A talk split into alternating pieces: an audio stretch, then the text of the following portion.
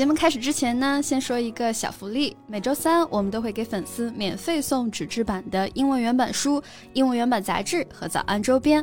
微信搜索“早安英文”，私信回复“抽奖”两个字，就可以参与我们的抽奖福利啦。嗯，这些奖品都是我们的老师为大家精心挑选的，是非常适合学英语的材料，而且你花钱也很难买到。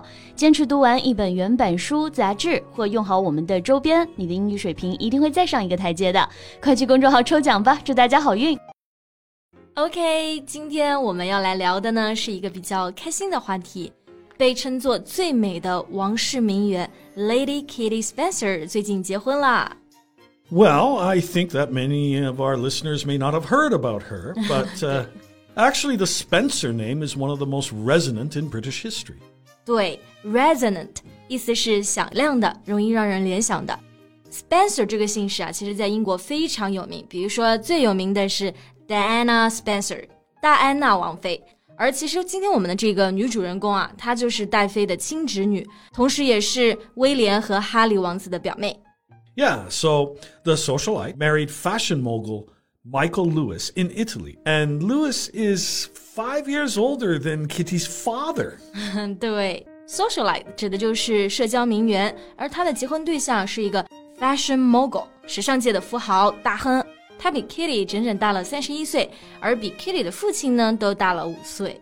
Right, so it's a May September romance. 嗯，May September romance。May 就是五月，September 就是九月。那这个词加到一起呢，就是形容那种忘年恋的恋情了。Yeah, Lewis is significantly older than Kitty. 那所以呢，很多民众啊，其实一开始并不看好这段婚姻，毕竟这个 Kitty 一直被誉为是继戴安娜之后的家族颜值天花板啊。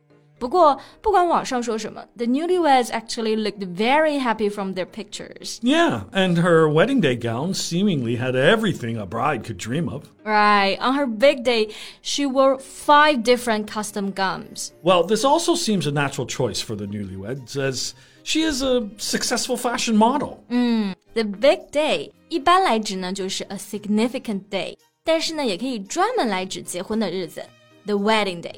然后婚礼当天穿的婚纱，这个英文我们就叫做 gown。Right. And a custom gown or a custom made gown is designed to a specific order or specification. Custom 做形容词啊，意思就是定制的。那 Kitty 的婚礼真的是非常的奢华，一般人都是选一套婚纱，她就直接换了五套定制，感觉是很多女孩都会羡慕的。Yeah, it was definitely a lavish wedding. 嗯，那么今天呢，我们就一起来通过这个话题来学习一下跟婚礼相关的表达。So actually, one thing notable in Kitty's wedding is that her father was absent. Yeah. Uh, this left her to be walked down the aisle by her two brothers. 嗯，walk down the aisle 直译就是沿着走廊走。结婚现场大家都知道吗？会有一个很长的这个通道，通常都是父亲带着女儿走过去交给新郎。那这个表达的含义呢，也就是 get married。Yeah, in the past, girls were considered, well, as a kind of property. So, fathers accompanying them down the aisle symbolized a transfer of ownership. Mm. But of course, today, the father walking the daughter down the aisle is more symbolic of giving the family's blessing to the union. 是的，在很久之前啊，女性其实是被看作可以进行交易的物件，所以父亲陪女儿走到婚礼的走廊呢，也象征着这个 ownership 拥有权的转交。不过到今天时代变化了，肯定意思也不一样了。这件事儿。 就只是单纯的代表着家庭对 the newlyweds 新婚夫妇的祝福而已。Yeah, but it's also common nowadays that some brides abandon this tradition, mm -hmm. like Lady Kitty Spencer. She said that the proudest moment of her life, without a doubt, was having her brothers walk her down the aisle. 对，所以可以看出来，她和她哥哥弟弟的感情也非常好啊。那我们刚刚说到新娘，英文呢就是 bride，而新郎的英文就是 groom。 yeah, and at a wedding, there are usually bridesmaids and groomsmen as well. 嗯，bride 变成复数之后呢，再加上 maid，意思呢就是伴娘，而对应的伴郎的英文呢就可以说 groomsman。而在伴郎里面呢，通常有一位是拿着戒指的，这个在英文中呢叫做 best man，他通常就是一个最好的朋友来充当的。Exactly. So, Nora, have you attended your friend's wedding before? Yeah, of course. And actually, I was invited to be one of the bridesmaids twice. Wow. but do you know the tradition of bridesmaids? I think if you knew it, maybe you wouldn't be so happy. What tradition? Well, you know that the bridesmaids all have to dress alike. Yeah，伴娘的裙子一般跟新娘的礼服也是比较类似的，不过会简单低调一些。I think the purpose is to give all the attention to the bride. Yeah, but um, traditionally, the bride was believed to be a primary bait for evil spirit. Now, bridesmaids dressing alike is to confuse the spirits so that the wedding can go smoothly. I see，没想到很多婚礼的传统其实有这种 dark origins。新娘就是作为恶灵的诱饵啊，在过去，那么伴娘穿的一样呢，其实就是为了去分散他们的注意力。Yeah, it was a different story. Okay, back to Lady Kitty's wedding. Another thing worthy to mention is that she was not wearing one important family heirloom. Heirloom 这个单词呢，指的是传家宝，a valuable object that has belonged to the same family for many years. Yeah. So, for the Spencer family, the heirloom is the famous tiara worn by Princess Diana for her wedding to Prince Charles.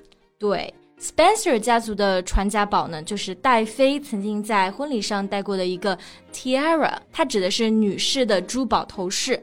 Right, and almost every Spencer woman wore this tiara when she got married. 嗯，但是 Kitty 她就是一个例外啊，她简简单单的就扎了一个低马尾，不过我觉得也挺好看。So she also has a good sense of fashion. Yeah, yeah, yeah. She's always been a fashionista. Though she managed to avoid the limelight for most of her early life. She was thrust into the spotlight overnight at her cousin Prince Harry's wedding. 嗯，她早年的确不太为人所知啊，自己也是尽量避免光环。而在哈里王子婚礼的现场呢，闪现了一次，她身穿翡翠绿的礼服，马上就成名了。She was wearing an emerald green gown, which was really impressive. Exactly. Then, within a week of the wedding, she was scooped up to be the face of Bulgari. 嗯，be scooped 意思就是说被星探发现。 婚礼过后一周都不到啊，他就成为了宝格丽的代言人。之后呢，就一直在时尚界非常的活跃。那大家瞬间都知道他了。Yeah, and now she's married to a fashion mogul. Well, considering her interest in the fashion industry, I'm not surprised. 对，虽然年龄差别比较大，外界有一些指指点点啊，但看看她自己在婚礼上甜蜜幸福的样子，就觉得这应该也是嫁给了爱情。好了，那么今天的节目呢就到这里结束了。不知道大家对于这种 May September relationship 是怎么看待的呢？欢迎大家在评论区给我们留言。最后再提醒大家一下，节目的所有内容我们都给大家整理好了文字版的笔记，欢迎大家到微信搜索“早安英文”，私信回复“笔记”两个字来领取我们的文字版笔记。